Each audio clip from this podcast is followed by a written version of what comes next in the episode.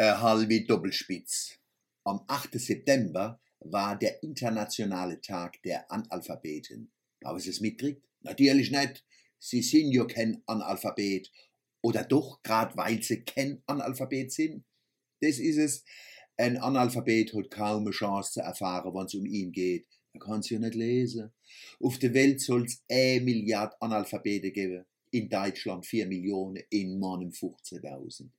In Wirklichkeit sind es wahrscheinlich viel mehr, weil es Leid gibt, wo zwar formal lesen können, aber nichts verstehen. Das ist das Schlimmste, was man lesen kann und nichts kapiert. Ohne verstehendes Lesen bleibt viel Welt verschlossen.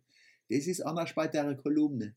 Die kennen sie bloß lesen, weil sie sie verstehen. Für Mannem ist alles, was mit Lesen und Schreiben zu tun hat, wichtig. Mannem ist eine Hochburg für die Deutschsprache. Goethe-Institut, Bibliografisches Institut, Brockhaus, Institut für deutsche Sprache, alles da. Außerdem haben wir unser ganz normale Spruchkünstler auf dem Markt, auf der Straße, in der Negerstadt, auf dem Waldhof, auf der Schönau. Bei uns ist was los, wenn es um Spruch geht von Wege, wir können alles außer Hochdeutsch. Das solle die Schwobe unter sich ausmachen. Und schonsch?